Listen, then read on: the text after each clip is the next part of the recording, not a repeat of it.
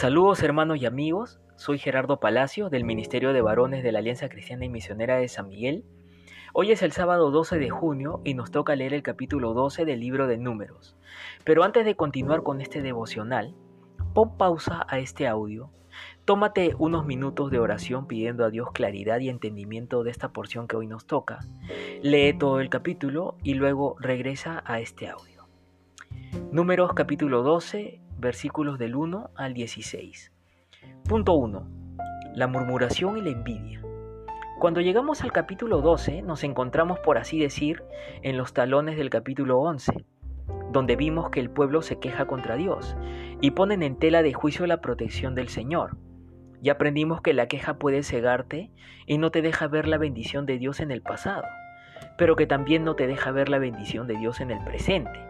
Y como plus, la queja te hace quitar la mirada de tu meta, en el futuro, que es llegar a la patria celestial. Como nos lo menciona Jesucristo en Juan 14.2, voy pues a preparar lugar para vosotros. Después de ver todos en Israel a Dios juzgando con una plaga por causa de la queja, de entrada en este capítulo 12, vemos a María y a Aarón quejándose contra Moisés.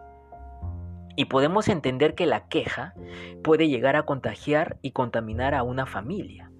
La crítica que le hicieron hacia la mujer de Moisés en realidad era una pantalla, un pretexto para cubrir la verdadera razón, que era la envidia por causa del liderazgo que tenía Moisés.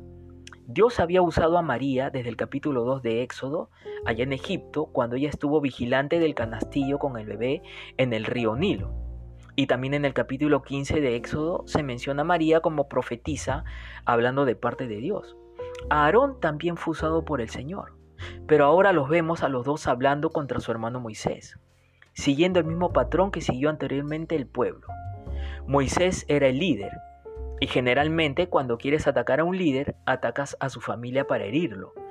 Mi pregunta para ti es, ¿cómo reaccionas ante la crítica, sobre todo cuando viene de tu propia familia? ¿O cómo te pones cuando te sientes atacado por aquellas personas que están más cerca de ti?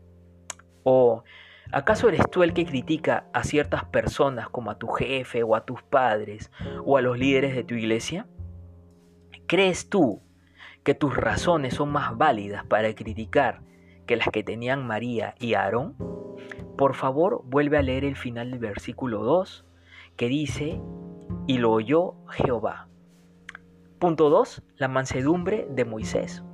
En el versículo 3 de este capítulo 12, el Espíritu Santo nos revela el corazón de Moisés, es decir, su mundo interior, donde se dice que aquel varón Moisés era muy manso, más que todos los hombres que había sobre la tierra. Pero, ¿cómo era posible esto? Mansedumbre significa poder bajo control o fuerza bajo control. Habiendo ya pasado por el libro de Éxodo, vemos que Moisés no siempre fue manso. Y lo sabemos en el relato cuando mató al egipcio y le escondió en la arena. Pero cuando él fuga al desierto, es cuando Dios cambia su carácter y lo empieza a entrenar para la misión que le tenía preparada, que era la de guiar a toda una nación. Ahora bien, ¿cuál es la actitud que debo tener cuando alguien me critica o se queja de mí? Bueno, necesito guardar silencio y como Moisés lo hizo, esperar que Dios sea el que me defienda. Que Dios se encargue, sobre todo en mis tratos con mi familia, en mis tratos con mis amigos, en el trabajo y con la iglesia, porque Él oye, todo lo oye Dios, y conoce los sentimientos y las emociones de la persona que murmura y critica. Moisés se ponía como una fiera cuando él sabía que se ofendía la santidad de Dios, como el episodio eh, cuando tira las tablas de la ley. Pero cuando él recibía la crítica hacia su propia persona, callaba e iba al Señor con todos estos temas. Ahora, como cristiano, para tener esta mansedumbre debo ser controlado por el Espíritu Santo. Y la Biblia lo llama la llenura del Espíritu Santo. Y mirando a Moisés nos damos cuenta que esta mansedumbre venía de su intimidad con Dios. No era algo que él hubiera generado de manera natural. El Señor Jesucristo dijo, Llevad mi yugo sobre vosotros, y aprended de mí que soy manso y humilde de corazón, y hallaréis descanso para vuestras almas. Es en la mansedumbre donde encuentras descanso para tu alma. Su poder estuvo bajo control. Recuerda, fuerza bajo control. Punto 3. Dios escucha y actúa. Cuando Dios convoca a los tres hermanos y luego llama a Aarón y a María aparte, tal vez ellos pensaron, ahora sí que Dios le va a dar una lección a Moisés por ser tan altanero. ¿Qué se habrá creído Moisés porque piensa que solo él es el único que puede hablar en nombre de Dios? Porque si recuerdan, en el versículo 2 ellos dijeron, ¿es cierto que Jehová ha hablado solo mediante Moisés? ¿No ha hablado también mediante nosotros? La reacción de Dios ante la crítica no se hace esperar, y sobre todo cuando se trata del liderazgo que él mismo coloca. La respuesta de Dios es clara en los versículos del 3 al 10. Con Moisés, mi trato es íntimo, y yo lo he colocado donde él está, y no voy a permitir que lo irrespeten. Él es mi hombre de confianza. Cuando Dios decide tener un trato de una manera así de íntima con una persona, como cuando trataba con Moisés que hablaba con él cara a cara, ¿quiénes somos nosotros para decir por qué a él? ¿Por qué Dios le habla a él así de esa manera y no me habla así a mí? ¿Por qué lo han colocado en ese puesto? yo lo podría hacer mucho mejor que él. O, porque ese pastor es el encargado de dar la prédica? No me gusta cómo habla, yo lo podría hacer mucho mejor. ¿Por qué a esa hermanita la han colocado en ese ministerio? Yo lo puedo hacer mejor que ella. ¿Quiénes somos nosotros para empezar a decir por qué es hermano y no a mí? Cuando actúas y piensas de esta manera, estás teniendo la misma actitud que tuvieron María y Aarón con Moisés. ¿Estás envidiando el llamado de tu hermano o de tu hermana en la fe? cuidado. Sería mejor que revises lo que está pasando en tu vida. Evalúate, examínate a ti mismo y revisa por qué Dios no te ha llamado aún al servicio. O por qué aún la iglesia no te pide entrar como servidor en los diferentes grupos homogéneos. Tal vez sea porque hay cuestiones que debes resolver con Dios antes de fungir como líder y servidor en la iglesia del Señor. Así que ten cuidado con tus palabras. En la carta de Santiago 3, versículo 5 se dice, así también la lengua es un miembro pequeño, pero se jacta de grandes cosas. He aquí cuán grande bosque enciende un pequeño fuego. Envidia es desear lo que otro posee. Y Dios está escuchando nuestras palabras y mira nuestro corazón. Así que tengamos cuidado porque ya sabemos que Dios siempre cuida de los líderes que Él pone para guiar a su, a su iglesia. María se llenó de lepra porque Dios la juzgó. Y quizá te preguntarás, ¿y por qué no le pasó nada a Aarón?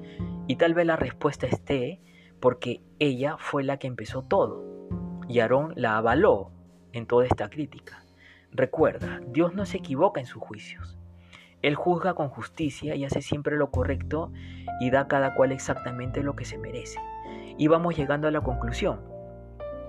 Muchas veces Criticamos y tenemos envidia del otro, hasta de mi hermano en Cristo, y empezamos a murmurar contra los hermanos, contra los pastores, contra los guías y los servidores de la iglesia.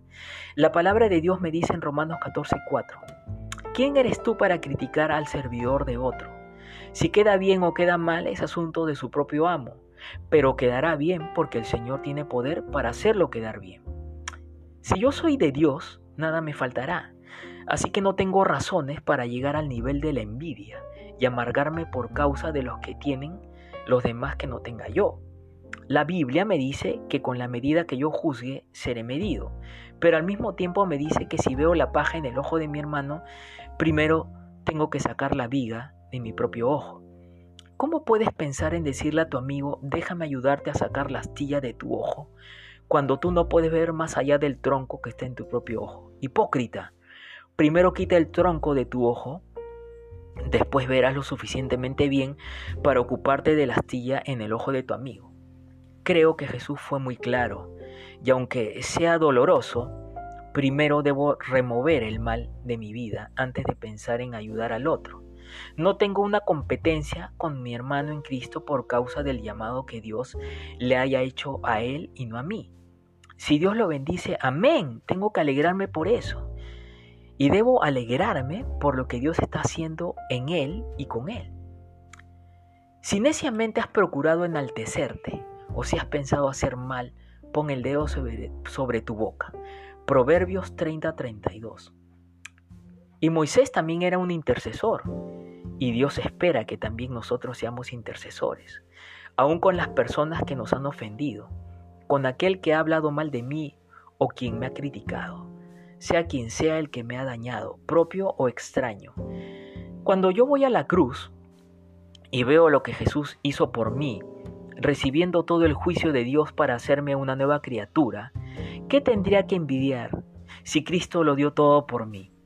Recuerda, el que no escatimó ni a su propio Hijo, sino que lo entregó por todos nosotros, ¿cómo no nos dará también con Él todas las cosas? Ya lo tengo todo en Cristo. Todas las cosas, dice la Escritura. ¿Qué tendría que envidiar si lo tengo todo en Él? Vamos a orar. Dios, ya me di cuenta que tengo este corazón envidioso. Por favor, perdona este pecado en mí. Limpia mi corazón de esta maldad que te ofende y que ofende a mi prójimo. Y cuando hablen mal de mí, ayúdame a perdonar también, sabiendo que tú te encargarás de este asunto. Si me han hecho daño con la envidia o la crítica destructiva, Señor, enséñame a perdonar, por favor, y esperar en tu respuesta con mansedumbre, así como lo hizo Moisés. Y así como el pueblo esperó a María para continuar el viaje, de la misma manera que yo pueda proseguir mi viaje tranquilo, al haberte dejado todo este asunto en tus manos, siendo controlado por tu Espíritu Santo, para alcanzar la meta, al premio del supremo llamamiento de Dios en Cristo Jesús. Muy buenos días o muy buenas tardes o muy buenas noches. Se despide Gerardo Palacios. Hasta una nueva oportunidad para compartir la palabra de Dios. Bye.